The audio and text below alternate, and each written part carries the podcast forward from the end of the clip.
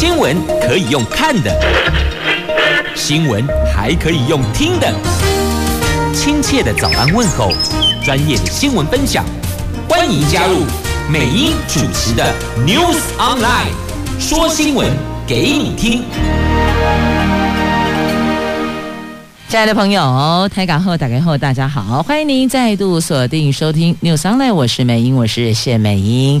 这个天气啊，即便到了明天的明天的明天，恐怕也没办法像之前阳光露脸、灿烂晴朗的好天气呢。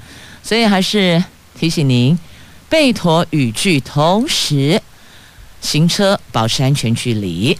来看一下温度，白天的温度，北北桃二十度到二十四度，竹竹苗二十度到二十七度。那么落差呢，在于呢，双北市东西落后天，桃园市气象局提供是阴天，可是现在已经雾落后安呢。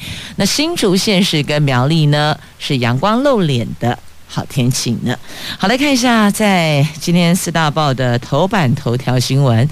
先问您，昨天中午有没有被地震吓到呢？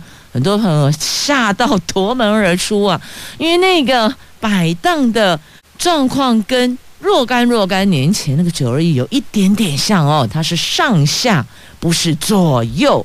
这规模六点五有感地震，而且是连两个强震，全台湾都狂摇。这是南澳四十八年来最大地震，三天之内可能还会有规模四以上的余震，提醒大家留意。同时，摆放高处的物品请稳当固定。那再来关注，在今天中时头版头条，这四大公投朝野全面对决啊！府院党下乡说明政策，国民党强打对苏院长的不信任投票，所以这个四大公投之后，苏院长的去留恐怕在那一天开票结果会决定他的去留了。自由时报头版头条，这台北市。没有管委会的大楼三千八百零三栋是最多的。那么现在我们要调整一些政策跟方向哦。您对七楼以上的大楼要限期成立管委会。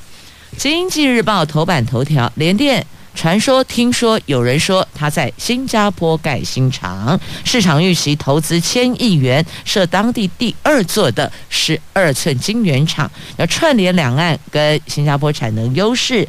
但是呢，这公司说还没有新计划呢。啊，到底这个新加坡盖新厂算新计划，还是算已经规划了的旧计划呢？继续，我们关注详细的新闻内容。来看《联合报》头版头条，这昨天太可怕了，连悬挂在高空的吊臂建筑大楼使用的那个吊挂物品的吊臂哦，都被撞歪了，真的是好可怕呀！同时要提醒大家，三天内，三天之内还会有规模四以上的余震哦。全台湾真的是昨天中午超震惊的地震的震，宜兰县南澳昨天下午的一下午一点多的时候，只短短的一分钟内两度地牛翻身。第一次规模六点五，全台湾超级有感，有十个县市摇出了震度四级国家警报狂响的地震，有不少民众惊慌逃出家门，连离岛马祖都测到一级震度。这一分钟之后，大同乡又震出规模五点四的余震，气象局说不排除未来三天还会发生规模四以上的余震呢。气象局说这次。成因是隐没带地震，深度达六十六点八公里。尽管各地的灾损不算严重，但规模六点五地震这个算是非常大的，而且震央发生在陆地上，而不是外海，距离宜兰人口密集地区又相当接近。还好隐没带地震很深，如果它的震央很浅。这次的灾情恐怕就会难以想象了。那南宜兰构造破碎带风险是比较高的，这学者担忧未来恐怕发生强震呐、啊。那台湾进入隐没带地震活跃周期了。规模六点五，除了是台湾今年最强地震，更是南澳地区四十八年来的最大地震。昨天是在下午的一点十一分，南澳发生规模六点五的地震，最大震度包括宜花地区、北北基、桃竹苗、台中、南投，全部都达到四级呀。那随后在一点一十，在一点十二分，隔壁的。大同就是南澳隔壁的大同，出现了规模五点四的地震，深度也有六十七点三公里。宜花地区新竹、桃园新呃新北、桃园新竹、台中、南投震度三级。气象局研判，一分钟之后发生在大同乡的这个是余震。那这两起地震是同一个地震序列，这个地区表层有一个破碎带，深层是隐没带。隐没带地震特性是发生主要大地震之后，如果能量没能达到平衡，很快就会再出现下一个大地震。因此，昨天立刻出现规模五点四的余震，其实这个算是正常的。那隐没带地震深度相当深，因此震度不至于有想象中那么。的大地震虽然范围很广，感觉上是摇晃得很厉害，但其实没有比较高频的震波，主要都是低频震波所组成的。这个对结构物、对建筑物破坏力会比较低。但是呢，昨天却看到了那个悬挂的吊臂因此都歪了呀。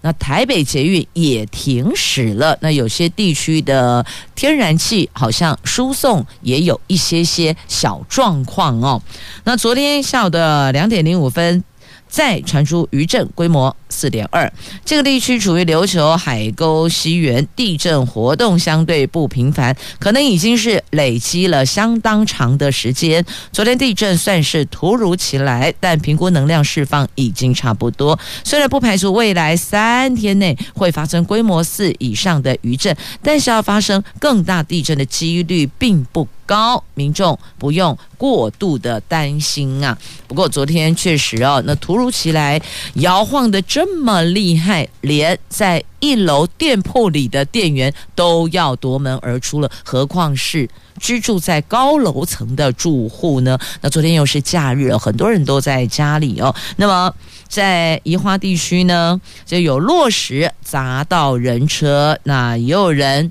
这连。服装仪容都来不及穿戴整齐，就赶紧夺门奔逃啊！那这个盆地效应，所以大台北地区感受好像这一起地震摇晃的时间更久啊！好，那还有这个提醒您的，三天内气象局说不排除还会有。余震，而且这个余震的震度是比较大的，所以再次提醒您，家里如果有些物品摆放高处，请固定好位置；易破碎的物品也别放高处了，先暂且把它挪到平面上、地面上来摆放吧。那么地震可能发生的这一段期间，请大家多多留意自身的安全了。来，宜兰强震，昨天在双北市也震出了四级的震度，也震出了老旧大楼跟整建住宅的公安问题。台北市大安区有五十年屋龄的信维整宅，地震之后瓦斯外泄，五楼以上住户被紧急疏散呐、那住户被疏散的时候，多数都还不知道发生什么事情了。那有住户事后明白是怎么回事，也提出质疑哦，说五。五楼瓦斯外泄，你只撤五楼的住户，那哪一天造成灾情，其他楼层的住户又该怎么办呢？那消防局已经紧急为瓦斯止漏，但是很多住户担心哦，信维大楼瓦斯管线和建筑物一样的老旧，所以。大台北瓦斯公司为信维大楼所有住户在近日会安排检查检查瓦斯管线。那再来新北市的新庄区呢，有工地顶楼的悬挂吊臂被震得弯折了。昨天晚上赶紧调动五百吨吊车，以最快时间紧急拆除啊！所以你看这一次这个地震震出了。老旧大楼的公安问题，尤其万一若是双老呢？老人住老宅，那这个问题又当如何去维护他们的居住安全品质呢？来连接《旧时报》头版头条的新闻，这日前有发生了火灾，那现在又有地震，双双都。警示大这些武馆大楼，就是没有管委会的这些老旧的大楼，没有公寓的大楼，那这些问题该怎么解决呢？来，政府现在您限期要求七楼以上。得先成立管委会，你这没有管委会的大楼，你如何进行管理呢？这高雄城中城大火烧出了武馆大楼的问题，这管是管委会啊，武馆大楼问题，内政部严拟公寓大厦管理条例要进行修法，那可能会先由。地方政府列册管理，第一波锁定七楼以上的老旧大楼，限期一年之内要成立管委会，否则开罚所有权人六万到三十万。每一个案子您补助上限大概是三十万元。根据统计呢，全国七楼以上没有报备成立管委会的老旧大楼，以台北市最多有三百三千八百零三栋啊。那这。这次内政部的修法，针对一九九五年六月二十九号条例实施以前已经取得建造或是新建完成的老旧危险建筑物，要进行强制成立管委会等管理组织。那这个定义跟罚则都还在研议。地方政府优先列册管理的老旧危险建筑物标准有四个，一个是条例实施以前取得建造的建筑物，第二个。是局部闲置但局部使用的。第三个是这一栋有整层闲置或是闲置楼地板面积达到一千平方公尺以上的，而且超过一年的。第四个是没有申报公共安全检查的。所以有这四个。我们把它列为老旧危险建筑物的标准。那根据内政部的调查，条例实施以前已经取得建造、新建完成的七楼以上的老旧危险大楼有。一万八千一百九十五栋，那有九千六百八十九栋已经成立管委会，有八千五百零六栋并没有成立，还没成立啦。那以台北市的三千八百零三栋是最多的，占六都比重将近五成。如果以管委会报备率来看，台北市四成不到，其他的五都都超过五成。那台北市的监管处说，将持续辅导协助老。老旧公寓大楼成立管理组织，而且提供消防灭火、逃生避难设备的修缮补助。另外，研议八层楼以上集合住宅建筑纳入公案申报范围，预计二零二三年起修法公告。现在是二零二一，所以距离二零二三是后年的事情。那这一段时间之内呢，谁来确保他们居住的安全呢？所以这些在在都暴露出相关的管。理层面连带影响到的安全层面的问题呀，这没有管理，没有要求，亦或者一些消防设施没有到位，住在里边的人又如何能够安心呢？所以这些老旧建筑物要设管委会哦，有两个问题必须要先突破，一个是钱的问题，一个是人的问题，必须要有钱才能成立管委会啊，管委会就开始要针对。整个建筑物内部需要去修缮或是补充的部分，得去建置，那这些都是要钱的。人的问题，你必须要找到专业的，亦这是总干事的部分呢，亦或者我们在主委这边要有热心的、热肠的、热情的，那要有这样子的一个对象哦。所以主委、总干事这个都很重要呢。好，就是。一把火跟一场地震烧出了老旧大楼的问题呀、啊。继续我们前进《中国时报》，看今天中时头版头条的新闻。今天讲的是四大公投朝野全面对决啊！台湾激进党立委陈柏惟被罢免，这国民党的前后任主席江启臣跟朱立伦。呼吁民众在十二月十八号的四大公投对政府要投下不信任票。行政院长苏贞昌说，将由执政团队向国人报告政府在做什么。民进党发言人说，全力说服民众投下四个不同意票。民进党态度等同，宣示正面迎战。国民党公投小组执行长林维洲昨天坦言。Thank you 罢免案是对蔡政府不信任的前哨战，年底四大公投就是针对苏贞昌阁魁保卫战的重要决战呐、那其实民进党发动全党就一人，陈柏惟在二十三号依旧是被罢免了。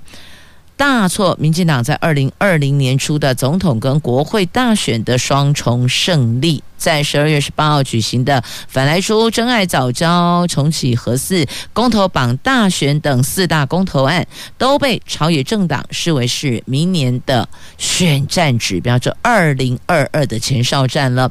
那民进党将重启下乡说明行程，国民党新任主席朱立伦这个礼拜也将开会研商因应的。战略。那苏贞昌说呢，公投议题应该就事论事。台湾是贸易出口为导向的国家，商品如果要卖到外国，却不准商品进口，这如何做生意呢？那国民党当年开放不符合国际标准的来牛进来，却抹黑符合国家标准的来猪，这个逻辑说得通吗？好，这个是苏贞昌针对最大在野党所提出的。质疑，那他又说，民生、经济、工业都需要用电，但国民党反对发电，又想重启核四，怎么符合道理呢？未来在符合防疫情形许可下，将和执政团队向国人报告政府到底在做些什么。他也希望二十二月十八号的这四大公投，大伙儿就事论事，不要限于政治操作呀。那国民党这礼拜要研商，结合民间策略，希望。能够挟着罢免陈柏维成功的气势迎战十二月十八号的四大公投啊！那要不要再继续的勇敢下去呢？来看一下这个陈柏维罢免成功后，下一个是。无党的林昶佐，但是哦，国民党主席朱立伦态度谨慎，因为陈柏维虽然是被罢免，还是催出了高反对票，所以蓝营对于罢场的成功率并不看好，认为真正重要的是十二月十八号的四大公投啦，罢免谁现在。面临公投都不重要了，公投才是最重要的。所以执政党将重启全台湾百场座谈说明会，他下乡做说明。而国民党呢，他认为这次的删 Q 士气大振，要低调恐怕比较难，那么也全面来构思。接下来的四大公投如何成功的过关呢？那柯这个立法院的民进党团总召柯建铭他也质疑，他说国民党那是个欧北共，国家就无法运转。但是呢，朱立伦也就是他所领导的领导的在野党啊，认为这是全民觉醒。好，执政党跟在野党对现在台湾态势的看法不一样哦。那后续如何？决定权还是交到所有的民众、所有的百姓的手上啊。那么，继续我们来关注是财经新闻，来看《经济日报》头版头条新闻：联电启动两岸扩产，未来规划在三年内在南南科要进行一千五百亿元的大投资。那现在呢，市场上传出消息说，联电也将扩大海外布局，有意斥资千亿元在新加坡新建公司。在当地的第二座的十二寸晶圆厂，要串联两岸跟新加坡产能的优势，抢食晶圆代工。供不应求的商机呀！联电在这个礼拜三，就明天、后天、后天二十七号、二十七号要举行法说会，市场聚集上季财报跟这一季的展望，全球布局也将成为外资法人关注的焦点。昨天他们说呢，公司随时都在评估扩产，但还没有在新加坡。建厂的计划，现阶段是着重在南科的建制，南科厂的建制哦。所以市场上的传说，听说有人说，你还是得问问他们自己怎么说，听起来。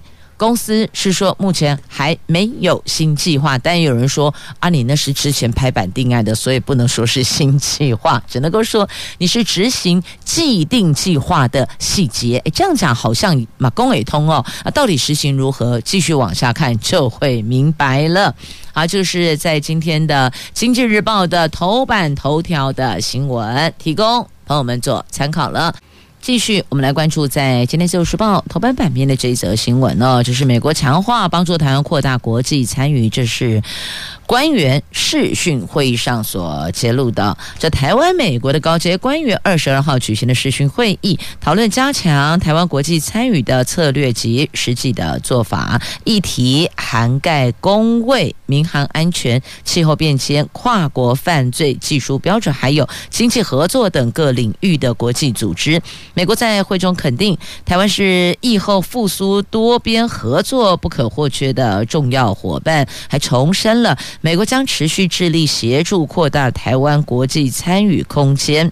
好，这是我们跟他们的两国官员的视讯会议上所提到的哦。那重点呢，有提到了民航安全、跨国犯罪、气候变迁、公卫技术标准、经济合作的双边未来能够如何合作的。这些实际的做法、跟想法、跟思维，那最重要的是，他们又在重申了会强化帮助我们扩大国际参与。的确，我们现在很需要就是国际参与。好，那国际参与有很多种哦，那也有我们优秀的台湾囡仔在国际赛事上，在国际舞台上发光发热，让全球。再次看见台湾，我们来看这位亚洲第一人，加里还有五十八岁的台湾超马好手罗维明，他昨天哦以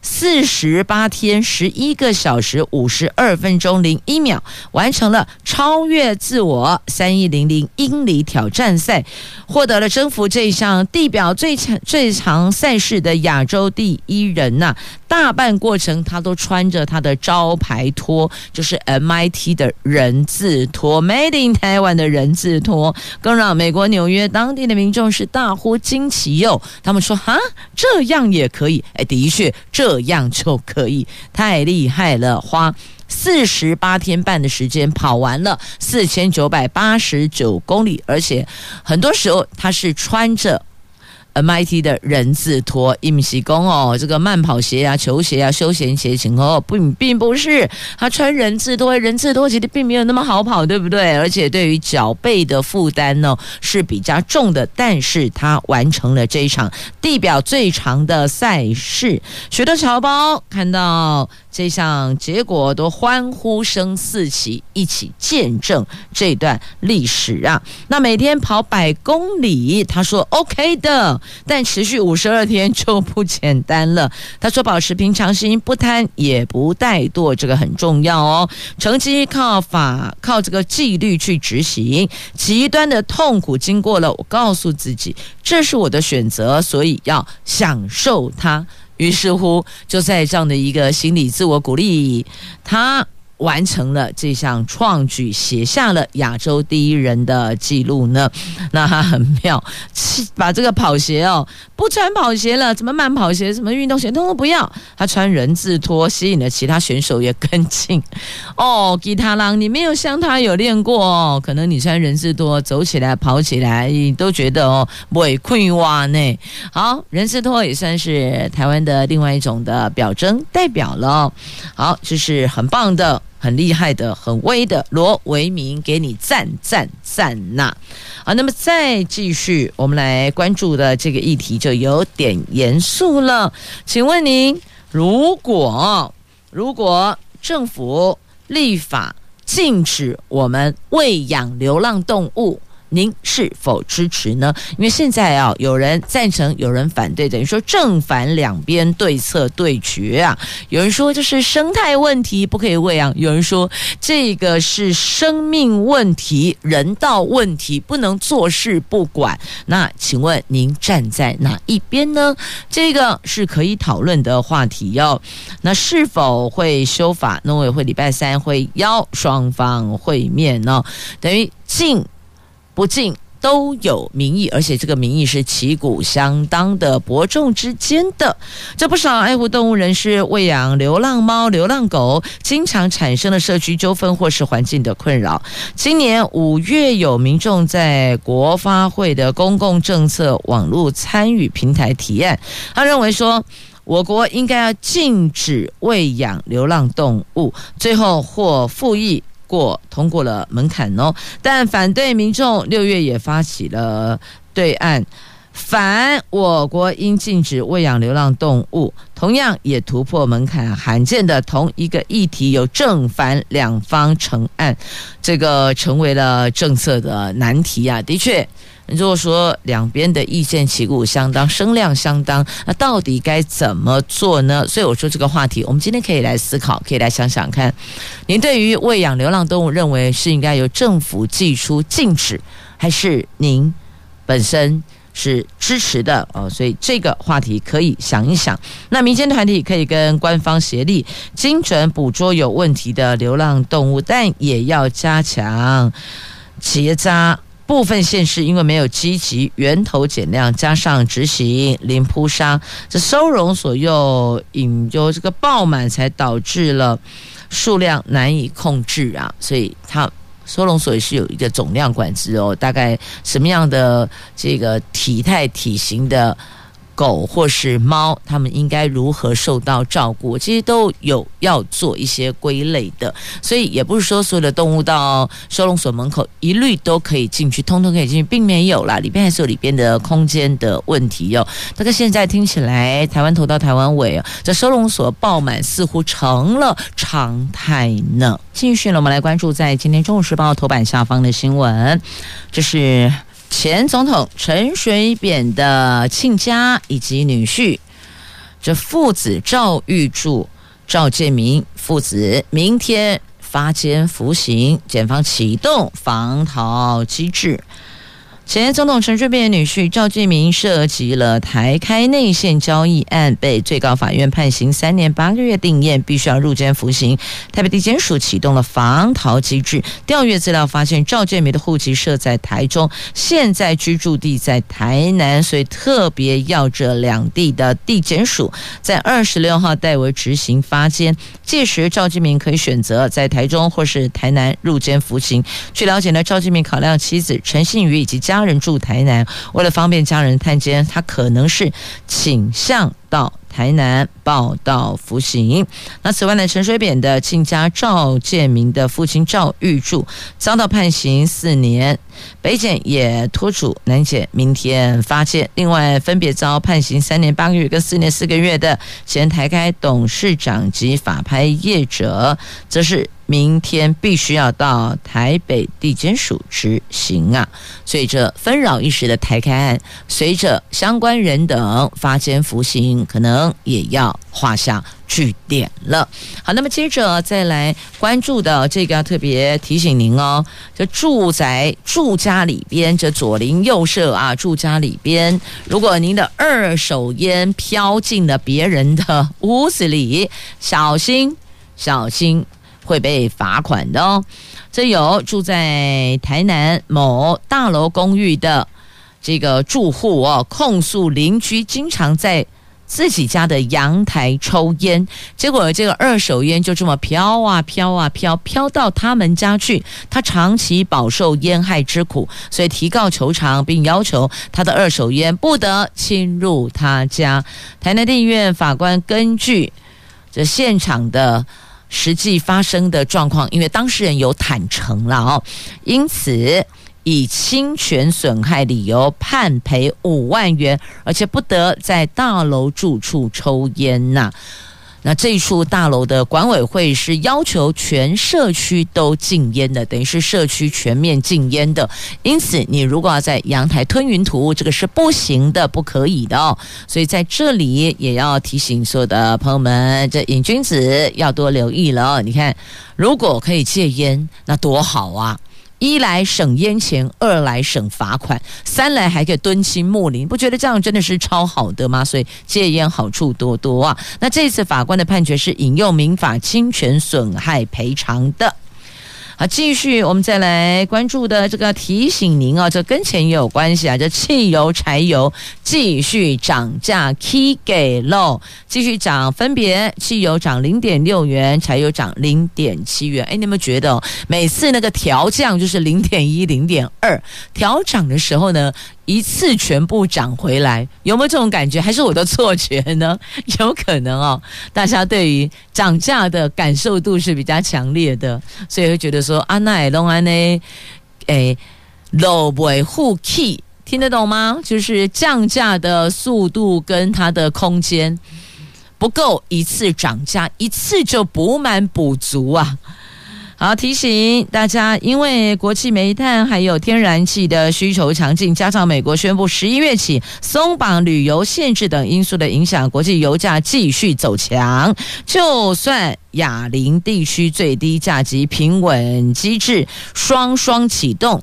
但是呢，还是不敌这一波掌声响起。台湾中油及台塑石化分别从今天的凌晨零点起调涨了价格，所以如果你是今天加油的朋友，应该也会很有感，很有感觉呀。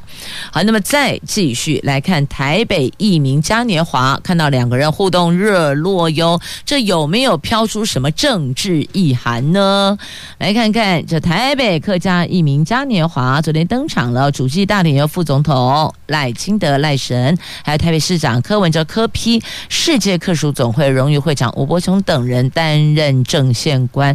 尽管呢、哦，柯 P 跟赖神两个人有可能是二零二四大选的热门人选，但是柯批最近他也因为集结疫苗议题跟绿营互杠，但昨天呢，发现他们两个人互动热络，哎。